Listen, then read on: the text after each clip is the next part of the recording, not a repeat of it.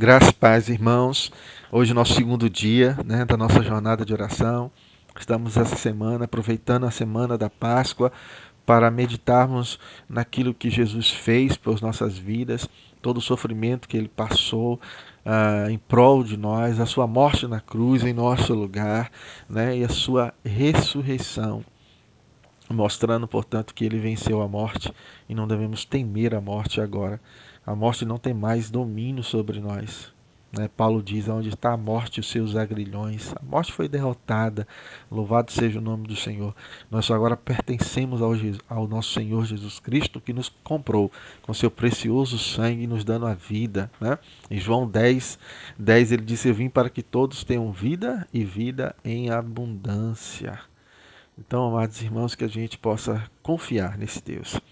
E meditando ontem, a nossa primeira meditação sobre essa semana, falamos sobre a entrada triunfão, triunfante de Jesus em Jerusalém, onde ele foi aclamado como rei, né, como Messias, como aquele que via libertar Israel, salvar Israel do poder político de Roma. Mas Jesus vinha para muito mais.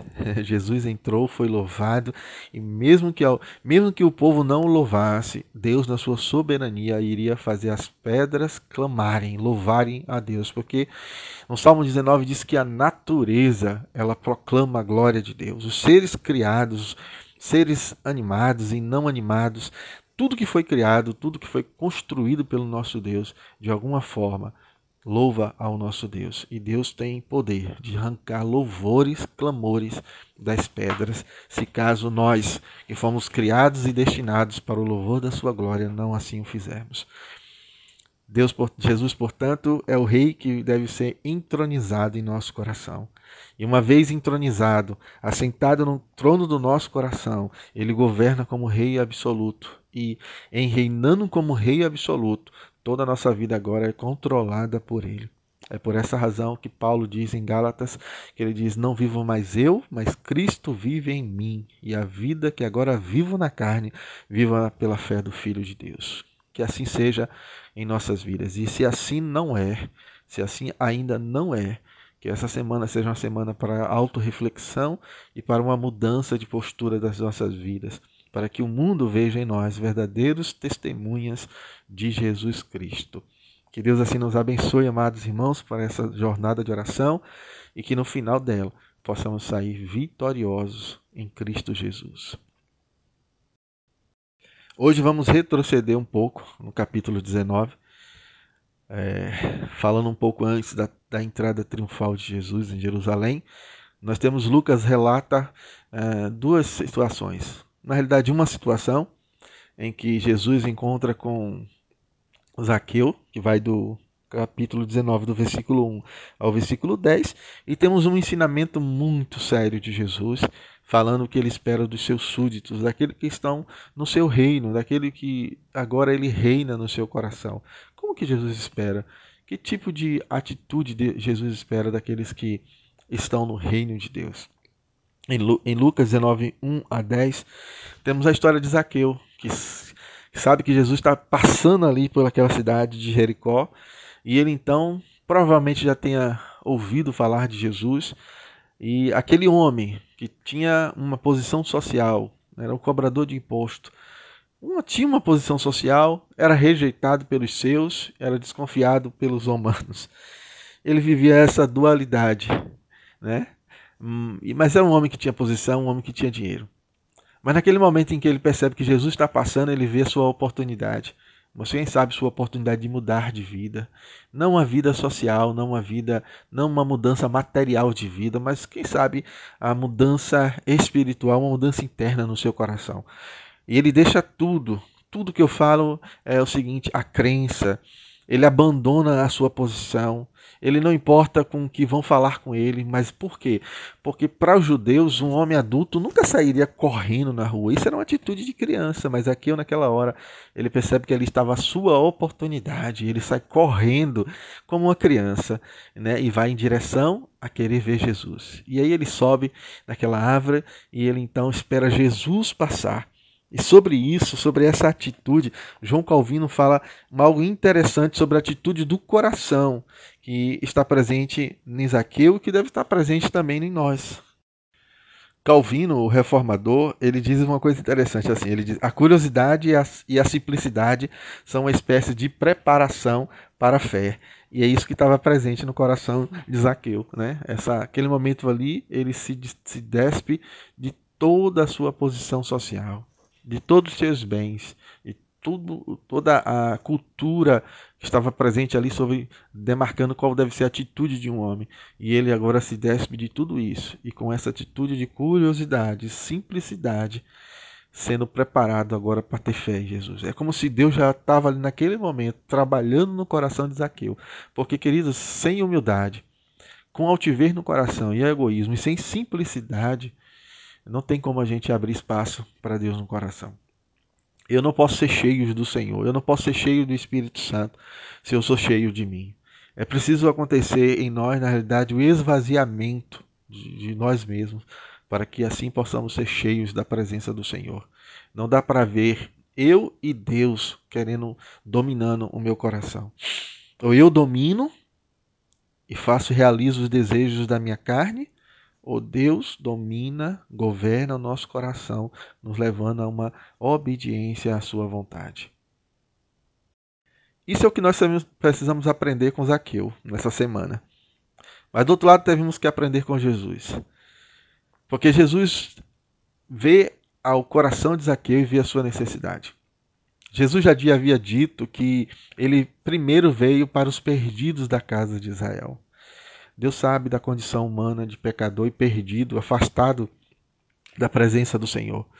Paulo deixa claro isso em Romanos, quando ele diz que todos pecaram e destituídos estão da glória ou da presença do nosso Deus.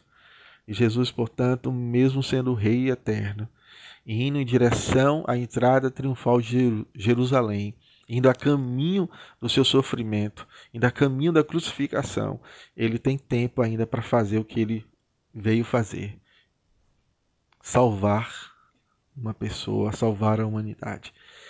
E mesmo antes da sua crucificação, ali estava ele cumprindo a sua missão. E aí nós aprendemos com Jesus que temos uma missão também, a missão de procurar os perdidos. Os perdidos não nunca vão procurar a nós. Os perdidos nunca irão procurar a igreja, nunca irão procurar a Deus, porque Paulo diz que Deus olhou do céu para a terra e não encontrou alguém que o buscasse. Não havia ninguém que fizesse o bem. Quem está perdido, quem está morto nos seus delitos e pecados, não tem sensibilidade para buscar a Deus. Mas Deus tem toda a disposição de buscar os perdidos e trazer de volta para o seu aprisco santo. Então nós nunca devemos desistir das pessoas. Não importa se elas vão bater a porta na nossa cara, não importa se elas vão rejeitar um convite nosso, mas elas não têm como rejeitar a nossa oração. Elas podem fechar os, a porta da casa dela, nós podemos arrebentar a porta do coração dela com a oração do nosso, em nome de Jesus. Que possamos crer nisso, amados, e nunca desistirmos de orar pelas pessoas, de orar pela salvação daqueles que estão perdidos e que são alvos da graça e da misericórdia de Jesus. A segunda lição para nós nessa semana está presente em Lucas 19, do versículo 11 ao versículo 27, que é um ensinamento muito sério do nosso Senhor Jesus Cristo, quando ele fala das dez minas, né? a parábola das dez minas que é semelhante às parábolas dos talentos que Mateus narra em seu evangelho. Lucas aqui traz as dez minas, dizendo que o Senhor havia de viajar e coloca algumas minas na mão dos seus servos e diz que quando voltar gostaria de ver o produto do trabalho deles. Claro que Jesus estava que Jesus estava se remetendo a isso é dos seus fiéis, daqueles seus súditos. Enquanto o reino, na sua completude, é, será, será estabelecido, o reino de Deus será estabelecido na sua completude, Deus, Deus espera de nós, como seus servos, como seus súditos, fidelidade e obediência à sua vontade. não espero, não tem, nós não sabemos o tempo em que Jesus voltará e estabelecerá de forma definitiva o reino de Deus. Mas o tempo que for, quando ele voltar para se estabelecer o reino de Deus de forma completa, Ele vai esperar de nossas mãos produtos do nosso trabalho em nome de Jesus. E nós não podemos, não poderemos dar a desculpa de que fomos, estamos incapazes de fazer, que não somos capacitados para realizar é, tais e tais coisas no reino de Deus. Porque o texto diz que o Senhor nos salva, nos coloca no seu reino e ele nos capacita. Qual é a parte da capacitação dessa parábola? É quando o Senhor entrega as minas para cada servo. O Senhor entrega para nós talentos. Nós somos dons, recebemos dons de Deus e esses dons devem estar à disposição do reino de Deus. Quando eu falo à disposição do reino de Deus, não estou falando com você usar o seu dom no serviço da igreja, mas seu, os dons que Deus te dá é para você trabalhar no mundo. O mundo é a seara do nosso Senhor. É no mundo que Deus quer que nós utilizemos o dom da misericórdia. É o mundo, e a igreja está no mundo, que Deus quer que a gente use o dom da pregação, o dom da misericórdia, o dom de falarmos, de ensinarmos a palavra de Deus. Deus espera isso. Portanto, fidelidade ao compromisso de servir ao Senhor e obediência total e irrestrita no uso dos dons e dos talentos que Deus nos dá. E aqui o Senhor também ensina uma outra coisa, que ele é amável, gracioso, porque nos dá mesmo sem merecermos, mas outro lado, ele mostra como que ele é justo e ele irá cobrar e recompensar segundo as nossas obras. Aquele que tinha dez duplicou e ele tirou daquele que não fez nada com os talentos, com os dons, e tomou dele e entregou àquele que havia recebido dez. Porque é assim que o Senhor faz.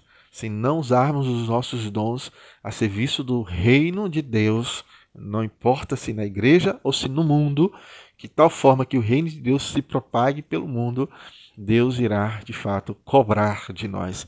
E sobre isso tem uma coisa interessante que Charles Rondon Spurgeon ele diz: é sempre assim. Homens cheios de graça e de fidelidade obtêm mais graça e novos meios de ser úteis, enquanto os homens infiéis afundam e só pioram sua situação. Devemos progredir, pois, do contrário, perderemos o que havíamos obtido. Na religião é impossível ficar parado. Isso mesmo, amados. É impossível ficar parado no reino de Deus. Há muita coisa para se fazer e Deus nos capacita para realizarmos cada coisa que Ele coloca em nossas mãos. Que nessa semana nós possamos pensar sobre se estamos cumprindo a missão de buscar os perdidos, se o nosso coração tem se tornado como o coração de uma criança, com curiosidade de querer aprender mais e ter mais relacionamento com o Senhor, e com simplicidade de buscarmos do Senhor tudo aquilo que nós precisamos. Mas também se estamos sendo obedientes da forma que o Senhor espera dos seus súditos. Que Deus abençoe, que Deus possa encontrá-la em nós motivos e razões para a alegria do seu coração. Que assim seja em nossas vidas e que o Senhor nos dê graça e misericórdia no nome santo de Jesus.